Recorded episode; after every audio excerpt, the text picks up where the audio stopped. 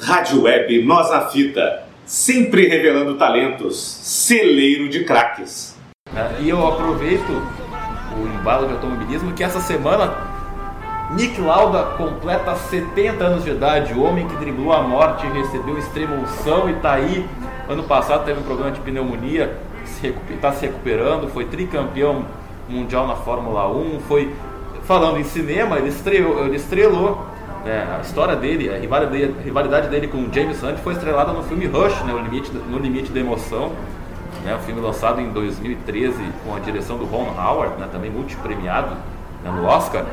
Então esse, essa é a minha dica. Não tenho a trilha aqui do filme, mas Nick Lauda, então, deixa o meu registro aqui de 70 anos desse austríaco que é uma pessoa espetacular. Bom, aí então eu falei logo no segundo para Socráticos, na época, na semana do aniversário do Nick Lauda, que ele fez 70 anos ali em fevereiro, a gente falou do Oscar e tal, e fiz a ligação com o Nick Lauda que a história dele foi protagonizada no filme Rush, né, no Limite da Emoção, né, que contou o Campeonato 76 com ele e o James Hunt disputando o título.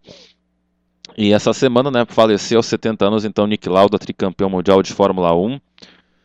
Andrés Nicolaus Lauda, que nasceu, então, em 1949, na Áustria. E mesmo oriundo de uma família rica, essa família nunca apoiou ele na, na, no automobilismo. Né? O Lauda teve que correr atrás do sonho sozinho. E a, ele estreou na Fórmula 1 em 1971, no Grande Prêmio da Áustria, depois de fazer um empréstimo bancário. Né? Ele acabou então comprando uma vaga na, na equipe na March, né? uma, equipe, uma equipe pequena. Hoje o Lauda seria então um piloto pagante, né? que é vítima, vítima de muitas críticas. E ele correu algumas poucas corridas, né? E até que em 70 e 72, 73 ele fez outro empréstimo bancário e foi para a BRM, que era uma equipe que era grande, mas na época já era decadente. E foi e era um cara que desde sempre teve muita personalidade, uma personalidade forte, sempre foi um acertador de carros, perfeccionista, que cuidava de tudo pessoalmente, um cara um cara que é perfeccionista, acho que tudo isso acaba obstinado né, pela, pela perfeição. E mesmo sem ganhar alguma corrida, acho que a melhor, a melhor corrida dele na BRM foi um quinto lugar. Mesmo assim, ele foi contratado para a Ferrari em 74, né? O Clay Regazzoni, que era o companheiro dele na BRM, foi contratado para a Ferrari e ele deu uma carta de recomendação, digamos assim, para o comendador Enzo Ferrari, contratou Nick Lauda. Acho que o Lauda na história da Ferrari acho que foi o piloto que que menos tinha credencial, menos currículo ele tinha de toda a história e foi contratado, porque ele tinha a BRM e a Marshall, sendo um piloto pagante e sem grandes resultados, né, resultados expressivos, mesmo assim foi para a Ferrari e, acabou sendo uma das maiores decisões é, do comendador. Então ele estreia na Ferrari 74, ele ganha algumas corridas, disputa o título, né, mas ele perde para o Emerson Fittipaldi, né, faltava um pouco de experiência, a Ferrari ainda estava se acertando. Até que sim, aí, aí sim, em 75 ele dominou com nove poles, cinco vitórias e conquistou o primeiro título mundial em 75. E era o grande favorito ao bicampeonato 76. A McLaren estava brigando com ele, ele e James Hunt. Né, o Lauda abriu uma longa vantagem, uma ampla vantagem. Aí veio aquele acidente né, em Nürburgring que ele bateu, o carro pegou fogo. O Arthur Mesaro, outro piloto que ajudou nos primeiros socorros. O Nick Lauda que foi internado, né? no hospital, chegou a receber em extrema unção, com muitas queimaduras, e ele inalou muitos gases tóxicos, né? E, mas mesmo assim, né, uma recuperação chocante, ainda mais naquela época, em seis semanas o Nick Lauda saiu da quase morte para pilotar ainda no Grande Prêmio da Itália, sem condições físicas, mas obstinado em não perder o título para o James Hunt, o a pele acabava saindo, desgrudando da cabeça. Ele ficou com uma aparência muito forte, né? Depois, com os anos, ele fez várias cirurgias, inclusive veio para o Brasil, né? Fazer cirurgia plástica com Ivo Pitangui e tal. O Lauda, que perdeu aquela vantagem para o James Hunt, chegou na corrida final na, na, no Japão, em Fuji, né? Ele, a chuvarada que caiu, ele decidiu não arriscar, não tinha, ele, como ele, a, a pálpebra estava queimada, queimou no acidente, ele não tinha, ele não conseguia enxergar com aquela chuva, ele optou por não discorrer, né? Ele abandonou e aí o James Hunt conseguiu a, o resultado que ele precisava e foi campeão mundial. No ano seguinte, então, mais recuperado, né, mais inteiro fisicamente, Nick Lauda, que ainda tinha dúvida de todos, né, se ele seria o mesmo pré-acidente, conquistou o, a, o bicampeonato pela Ferrari também sem muitas dificuldades, mas a, a, o relacionamento não era o mesmo, né? O Lauda ficou extremamente irritado com o fato de ele, enquanto ainda lutava contra a morte, a Ferrari estava convidando outros pilotos para substituí-lo, né? teve convite para Emerson Fittipaldi, que ele recusou, né? Estava na Copersucar, e para o próprio Carlos Reutemann, que virou companheiro de equipe do Lauda em 77. Os dois nunca se gostaram. Né? O Lauda nunca gostou dessa, de ter sido lá, quase que chutado enquanto estava morrendo. E ele também fazia muitas críticas à Ferrari, né? Que é uma coisa quase herege. Criticou o motor da Ferrari, que é o grande orgulho da, da dos italianos, é o motor da Ferrari, o carro da Ferrari. E Lauda dizia que o carro era um lixo, o motor é um, é um lixo também. Foi bicampeão, ele não aguentava mais a equipe, saiu fora, né? E aí recebeu uma proposta milionária do Bernie Eccleston para correr dois anos na Brabham, né? Não teve grandes desempenhos. E na penúltima corrida de 79, ele simplesmente largou, ele, olha, ele saiu do Canadá e disse assim, ó, eu tô cansado de correr em círculos, já era para mim, e abandonou a Fórmula 1 sem mais nem menos. Ele já tinha uma outra paixão, que é os, as companhias aéreas, né? Ele criou a Lauda Air e se dedicou à Lauda Air, né? Se aposentou da Fórmula 1, só que os negócios não foram bons. E em 82, uma outra proposta milionária do seu Ron Dennis, ele vai para a McLaren e retorna, né? Ele retoma a carreira de piloto 82, 83 a McLaren não foi. 82 ele ganhou uma corrida logo na, logo na terceira, né, em Long Beach, mas 83 foi mais uma temporada de preparação para ele no motor esporte, né, para ele correr em 84, 84 como companheiro de equipe Alan Prost, né, a nova geração enfrentando a velha. E o Nick Lauda ele sacrificava os treinos para se dar bem nas corridas, né? Tanto é que ele não fez nenhuma pole. E a regularidade é que lhe deu o título, né? Ele ganhou cinco corridas, mas teve vários segundos lugares. O Alan Prost teve sete vitórias, mas muitos, muitas quebras.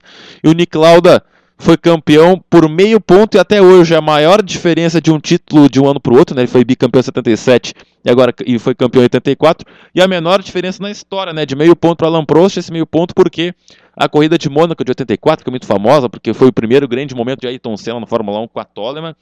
A corrida foi interrompida antes da metade, então os pontos valeram metade, né? O Prost ganhou a corrida, ele ganharia 9 pontos, mas como a corrida foi pela metade, ganhou 4,5. Se a corrida tivesse 100%, ele chegasse em segundo, ele ganharia 6 pontos. Com 6 pontos ele seria campeão. Então, Prost perdeu por meio ponto. O Lauda se aposentou no ano seguinte, a aposentadoria de vez. Né? Ele foi. É, ganhou mais uma corrida, ganhou na Holanda, se aposentou então com 25 vitórias, 3 títulos mundiais, 24 poles, 54 pódios em 177 corridas. E agora a gente vai botar aqui para vocês a narração de Galvão Bueno nos comentários de Reginaldo Leme do tricampeonato de Nick Lauda pela McLaren em 1984. Ele vai cruzar mais uma vez a linha de chegada.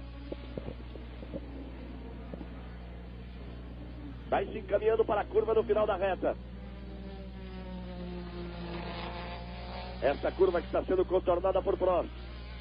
Lauda vai se aproximando para tomar a reta. Alboreto se aproxima muito de Ayrton, passa a ter dois segundos cravados em relação a Ayrton Senna, que é o terceiro.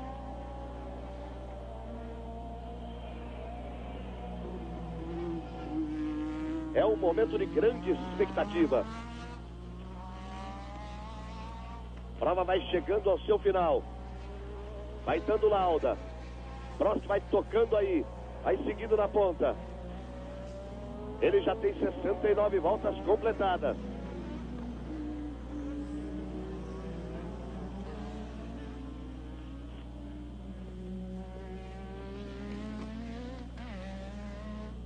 Aí vem próximo.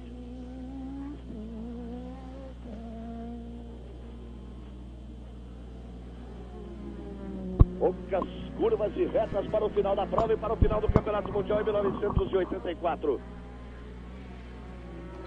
Prost vai se encaminhando para mais uma vitória. Para a sétima na temporada. Nick Lauda vem trazendo em segundo. Vem buscando é mais um título mundial, Nick Lauda. Aí você vai acompanhando o carro de Prost. Ele entra. Vai ser dado o sinal de uma volta a mais. Aí a bandeirada. A bandeirada para o primeiro, Alan Prost. Termina a corrida do Estoril. Prost vence.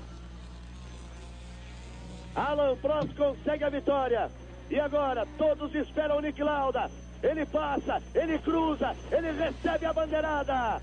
Andreas Nicolaus Lauda austríaco, 35 anos, Nick Lauda, 24 vitórias. Nelson Piquet o cumprimenta, passa a seu lado.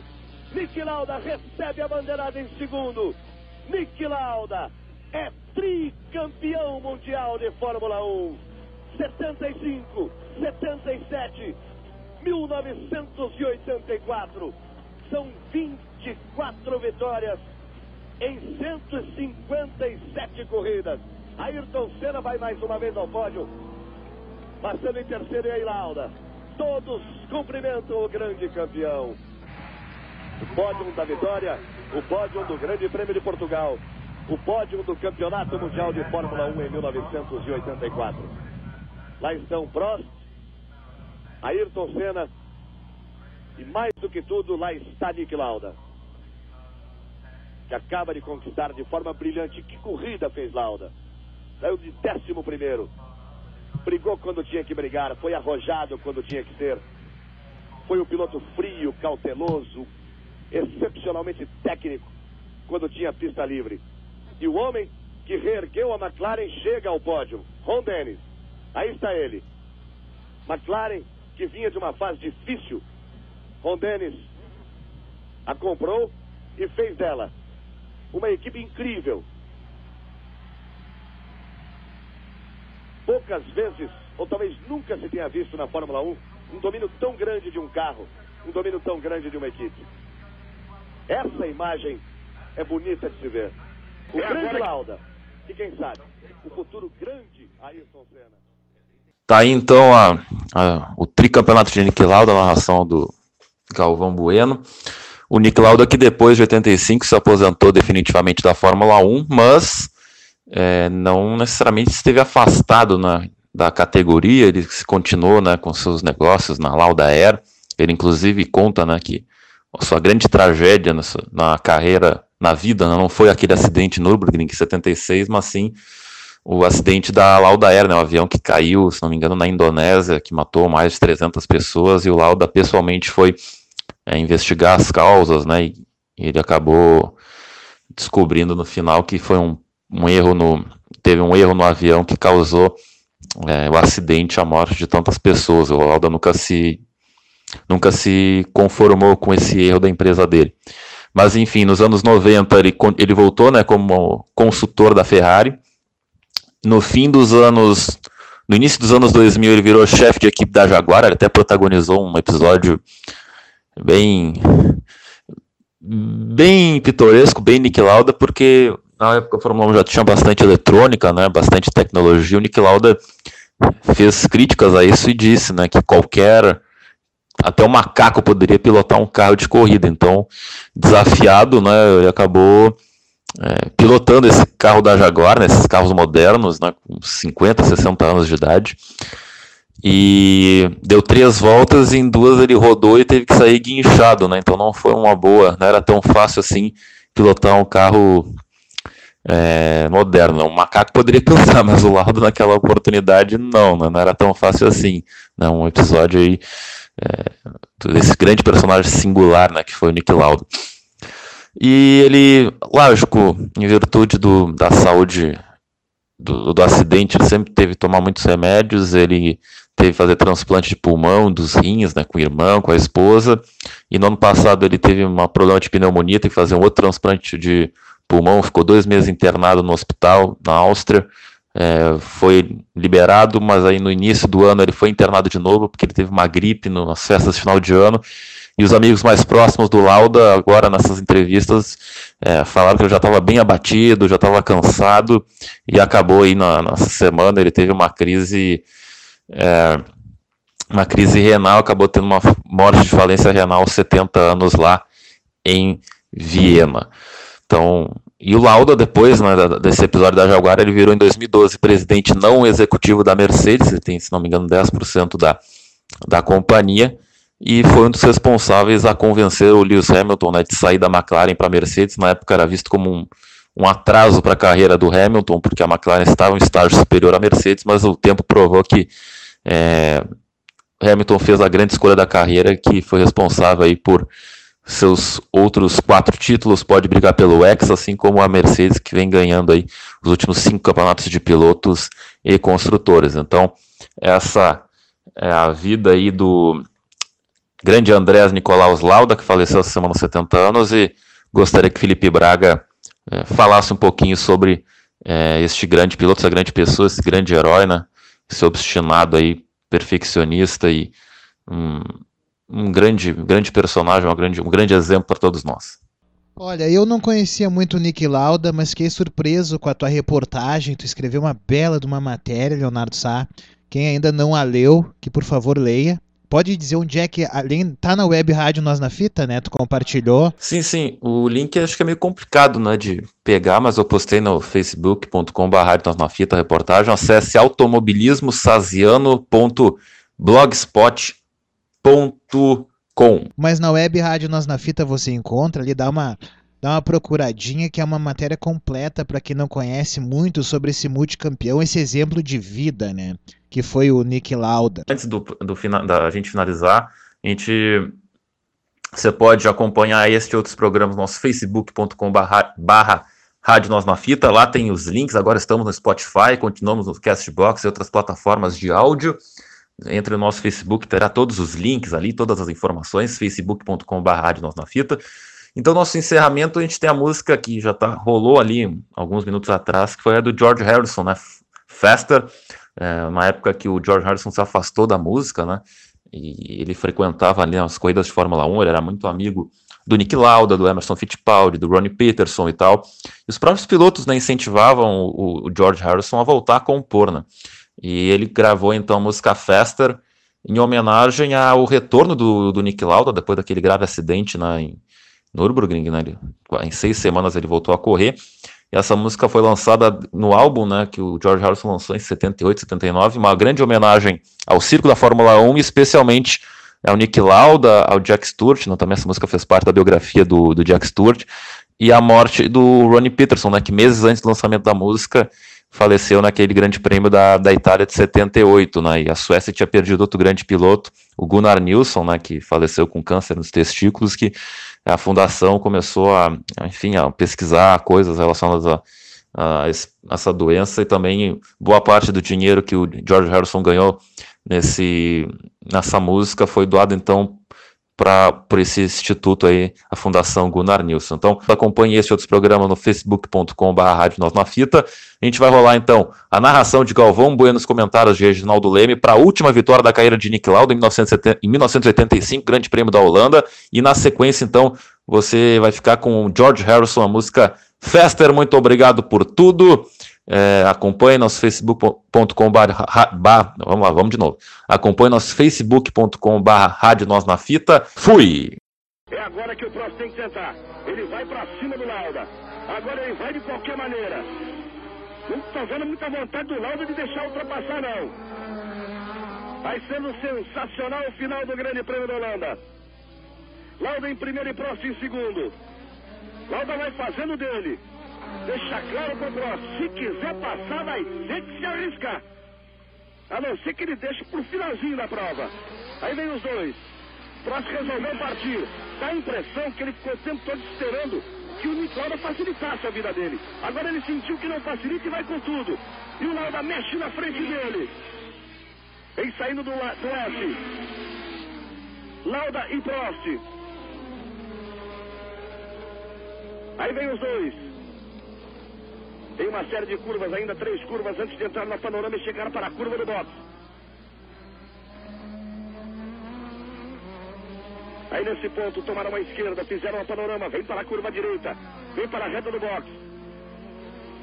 Vem Lauda na frente, vem Prost logo atrás, vem Lauda e vem Prost. Vai ser dada a bandeirada, a bandeirada é dada para Nick Lauda, que é o vencedor com o Prost em segundo. Nick Lauda, vencedor do Grande Prêmio da Holanda. Com Prost na segunda posição, não teve refresco não. Para passar tinha que arriscar, tinha que ir para cima, tinha que tentar tudo. E Nick Lauda mostrou toda a sua categoria, o que ele sabe. E o Prost, que grande piloto, também numa grande corrida. Qualquer jeito, ele assume isolado a liderança do campeonato. Você vai vendo o Lauda aí. Vamos ver. A presença no terceiro, estava difícil a posição de Ayrton Senna. Lauda em primeiro e próximo em segundo depois de 70 voltas. Hélio De Angelis recebeu a bandeirada em quinto. O Mansell recebeu em sexto. Ayrton Senna segura a terceira posição. O Alboreto vinha no vácuo coladinho, coladinho. Olha o Ayrton Senna aí na frente do Alboreto. Cruzou, levantou o pé. Também outra grande corrida de Ayrton Senna. Outra vez ele vai ao pódio. Prost, Lauda, Prost e Ayrton Senna chegam ao pódio. Aí você vai vendo a chegada sensacional. Como o Lauda segurou ali a sua vitória. O Prost tinha que tentar de qualquer jeito para passar. E o Lauda recebendo a bandeirada. E nós vamos ao pódio. Nick Lauda. Mais uma vitória na carreira desse fantástico piloto. Chega a sua 25 quinta vitória. Prost marca mais seis pontos. E Ayrton, depois de um ano, uma grande vitória em Portugal, nove corridas. Segundo na Áustria, terceiro na Holanda. Voltando aos ótimos momentos de sua carreira, este talentoso piloto brasileiro, Ayrton Senna. Reginaldo Leme. Uma corrida realmente sensacional, dessas que não se vê há muito tempo na Fórmula 1, principalmente esse ano, onde os favoritos têm praticamente disparado na frente, principalmente o Prost e o Boreto, que tem conseguido uma regularidade, marcar pontos em quase todas as corridas, o Prost com o carro e o motor fantásticos que ele tem desde o ano passado, e o Alboreto com toda a luta da Ferrari para de novo voltar a ser campeão do mundo, que só conseguiu conseguiu pela última vez em 1979. O mais incrível desse final é que o Prost, o, o melhor, o Lauda não deu moleza nenhuma. Todo mundo esperava para as últimas voltas ele sair da frente e deixar o Prost passar. Não deu moleza. Agora, você vê, você vê, ele agora tem 25, não tem mais ninguém à sua frente além do Jack Stewart. Antes ele estava empatado com o Juan Manuel Fangio, agora não. Ele tem apenas o Jack Stewart, recordista mundial de vitórias com 27, e finalmente caminha para um fim de carreira, assim com pelo menos com uma vitória. Agora, é certo, ele prometeu e vai cumprir. Ainda tem muito tempo nesse ano para ele poder ajudar o Alan Prost, mesmo porque o Alan Prost, pelo que pinta agora entre Ferrari e McLaren, não vai precisar de ajuda nenhuma, é o favorito a ser campeão do mundo, se bem que o Alboreto tem tido muita sorte. E o Ayrton Senna de novo no pódio, você vê aí, pela segunda vez consecutiva, depois de ter ficado tanto tempo sem marcar pontos, segundo lugar na Áustria, terceiro lugar na Holanda.